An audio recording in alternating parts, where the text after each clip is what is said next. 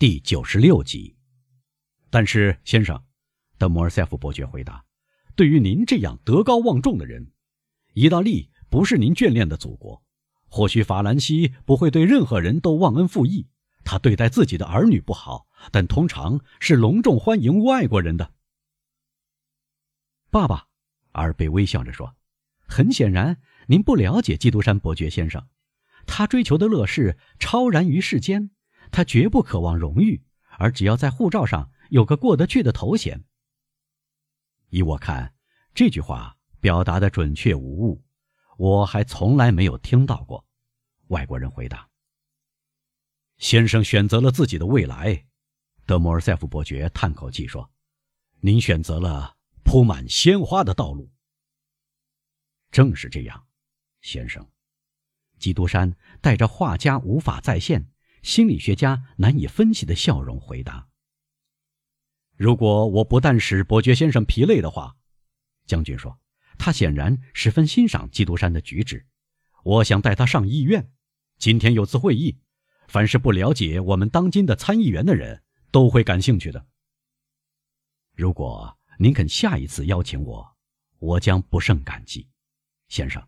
但今天事先我已高兴地得知。”有希望见到伯爵夫人，我在恭候着呢。啊，我母亲来了！子爵大声说。基督山急忙回过身来，看到德莫尔塞夫夫人出现在客厅门口，与她丈夫进来的那个门口恰好遥遥相对。当基督山转过身的时候，他一动不动，脸色苍白，手臂不知什么原因垂落下来。倚在金漆的门框上，他呆了好几秒钟。他听到了这位阿尔卑斯山南边的外国客人说出的最后一句话。客人站起来，向伯爵夫人深深鞠躬。他一言不发，仪态万方的也欠身回礼。哦，我的天，夫人！伯爵问：“您怎么了？凑巧客厅太热，使您不舒服？您难受吗，妈妈？”子爵大声问，向梅赛德斯冲过来。他用微笑感谢他们两个。不，他说，没有这位先生的干预，眼下我们会沉浸在眼泪和悲哀之中。初次见到他，我感到一阵激动，先生。伯爵夫人继续说，带着王后的端庄仪态走上前来。您救了我儿子的性命，为了这个恩典，我祝福您。现在，我感谢您给了我向您道谢的机会，使我万分愉快，就像我祝福您那样，我从心底感激您。基督山伯爵再次鞠躬，但比第一次鞠得更低，他比梅赛德斯脸色更加苍白。夫人，他说：“伯爵先生和您为了这样一件区区小事，对我过奖了。”救出一个人，使做父亲的免于痛苦，并使做母亲的不致哀伤，这绝不是一件义举，而是人道的行为。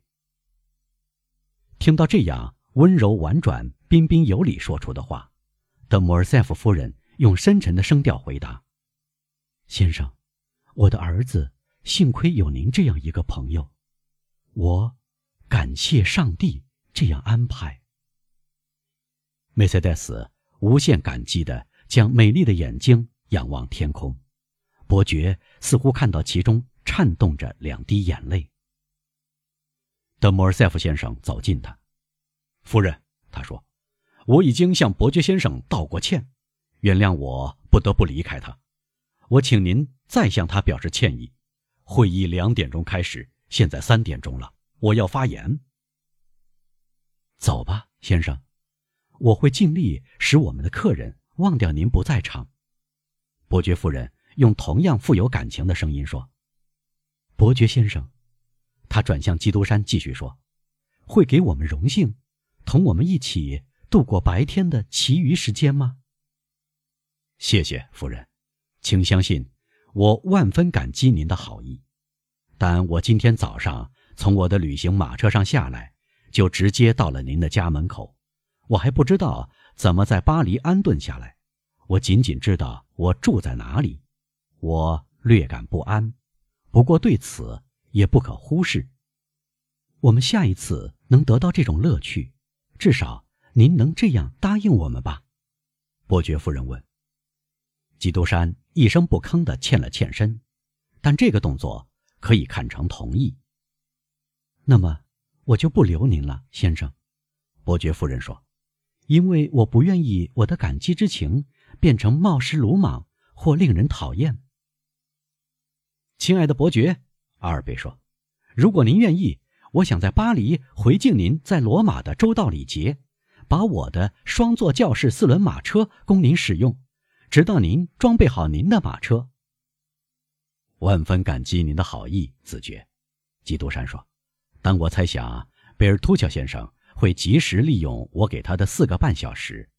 我会在您家门口看到一辆备好的马车。阿尔贝已习惯伯爵的处事方式，他知道伯爵像尼禄一样爱做办不到的事，他对此毫不惊讶，只想亲自看看伯爵的命令是怎样执行的。因此，他把伯爵送到公馆门口。基督山没有搞错，他一出现在德莫尔塞夫伯爵的后见室，一个跟班，就是在罗马给两个年轻人送来伯爵的名片，通知伯爵要来拜访的那个仆人，从列柱下跑出来去叫车，以致那个显赫的游客来到石阶时，果然看到他的马车在等候他。这是一辆开了工厂生产的双座轿式四轮马车，再加上碗具。马匹，巴黎所有的花花公子都知道。昨天德拉克连一万八千法郎也不肯卖掉。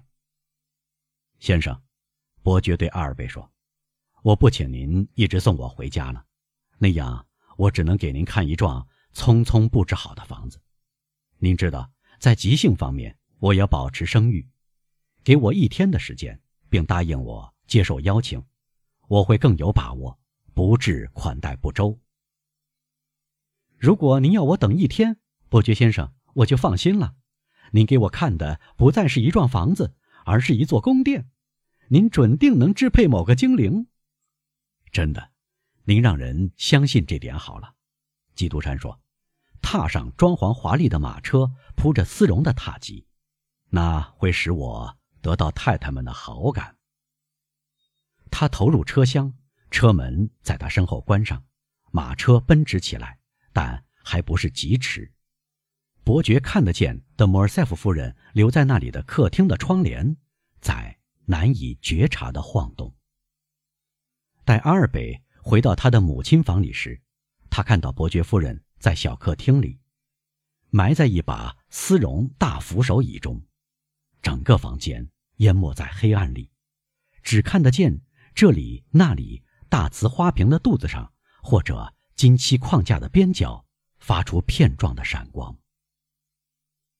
伯爵夫人的脸淹没在一片薄纱的云雾中，她将薄纱裹住头发，宛如被一片蒸汽罩住。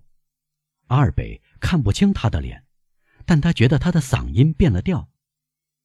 在花盆架发出的玫瑰花香和天芥菜花香中间，他也辨别出醋酸溴盐。强烈刺鼻的气味，在壁炉的一只镂刻杯子上，果然放着伯爵夫人的溴盐瓶，瓶子已从亚花格的套子中取出，吸引了年轻人的注意力，引起他的不安。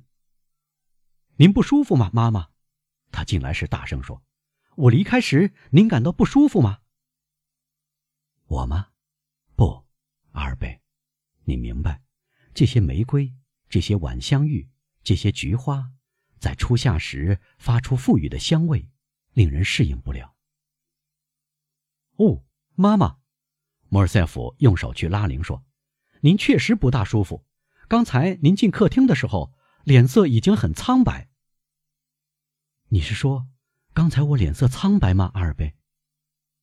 这种苍白对您是常有的事儿，妈妈，但仍然使爸爸和我忐忑不安。您的爸爸对你说过了吗？梅赛德斯赶紧问。没有，夫人。但您记得吧？他向您指出过这一点。我不记得了，伯爵夫人说：“有个仆人进来，他是听到阿尔贝的拉铃声才来的。把这些花搬到后见室和盥洗室去。”子爵说：“伯爵夫人闻了不舒服。”仆人照办。沉默了很长时间，持续到花盆搬完。基督山这个名字是怎么回事？等到仆人捧着最后一盆花出去，伯爵夫人问：“是一个姓呢，一个封地的名字呢，还是一个普通头衔？”我相信是个头衔，妈妈，如此而已。伯爵买下了托斯卡纳群岛中的一个岛，据他今天上午亲口说的。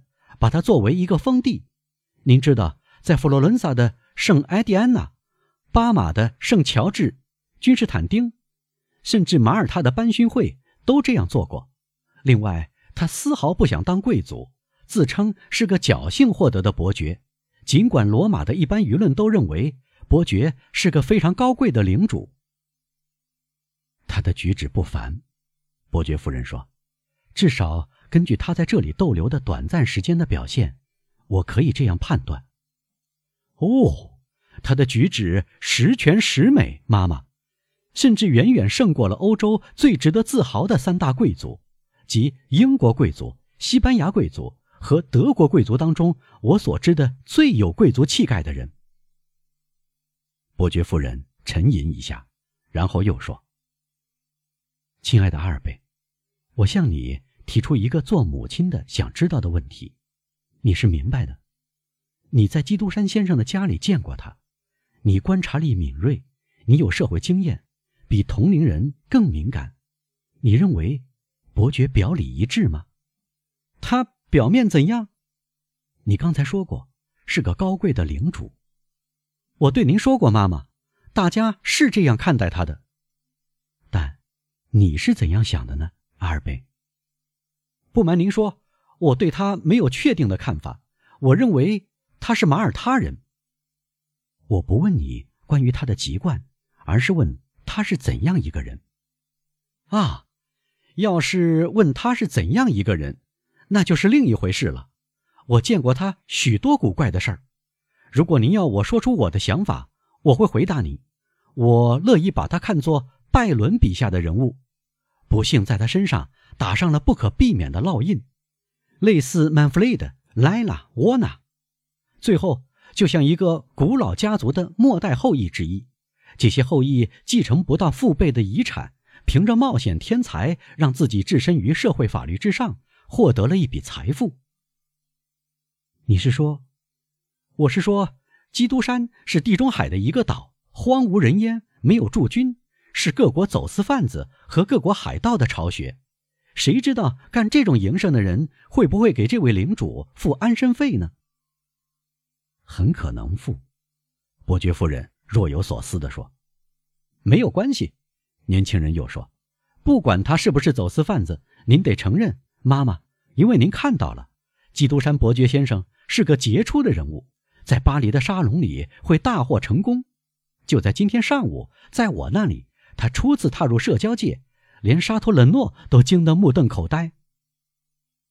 伯爵大概有多大年纪？梅赛德斯问，明显的非常重视这个问题。他有三十五六岁，妈妈。这么年轻？不可能。梅赛德斯说，既在回答阿尔贝的话，又在回答自己的想法。但确实如此，有三四次他对我说。而且当然是没有经过事先考虑。那时我五岁，那时我十岁，那时我十二岁。我呢，我出于好奇心，很注意这些细节。我把几个日期凑起来，没发现什么错误。这个年龄不清不楚的怪人，我敢肯定是三十五岁。况且您想一想，妈妈，他的目光多么热烈，他的头发多么乌黑，他的额角尽管苍白，却毫无皱纹。他的体质不仅强壮，而且还朝气蓬勃。伯爵夫人垂下头来，仿佛不堪如潮的痛苦的思想重压。这个人对你很友好吗，阿尔贝？他带着神经质的战栗问：“我相信很友好，夫人。你呢？你也喜欢他吗？我喜欢他，夫人。不管弗朗兹德埃皮奈怎么说，他说这是一个从阴间回来的人。伯爵夫人吓了一跳。二贝，他用变调的声音说：“我总是叫你留心新相识的人。现在你长大成人，能给我出主意了。但我要对你再说一遍，要小心谨慎，二贝。亲爱的妈妈，为了使您的忠告对我更加有用，还必须让我事先知道我要防范什么。伯爵从不赌博，他只喝加一滴西班牙葡萄酒而变得金黄的水。”伯爵显得这样有钱，他不会向我借钱，免得受到嘲笑。您要我防备伯爵什么呢？你说的对，伯爵夫人说：“我的恐惧失去了理智，尤其对象是一个救过你性命的人。对了，你的爸爸接待他了吗，阿尔贝？重要的是，我们对待伯爵，不只是要做到礼节周到。德莫尔塞夫先生有时很忙。”事物使他心事重重，有时他不知不觉。爸爸无资可替，夫人。阿尔贝打断说：“还不止于此呢。对于伯爵极其巧妙而机智的说出两三句悦耳动听的恭维话，他显得乐不可支。伯爵仿佛认识他已有三十年之久。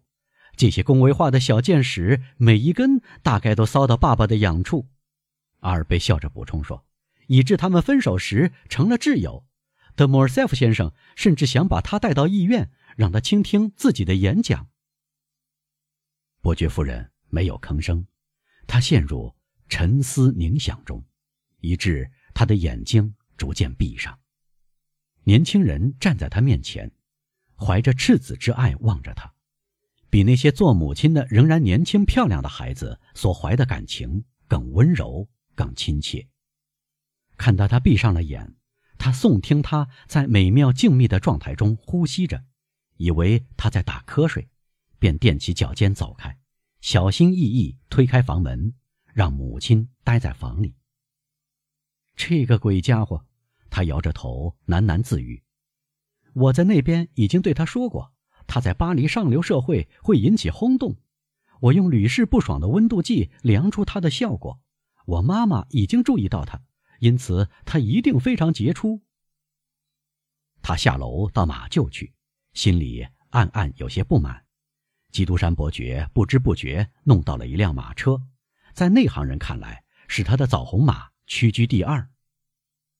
确实，他说：“人与人是不平等的。我一定要请爸爸在上医院发挥这个原理。”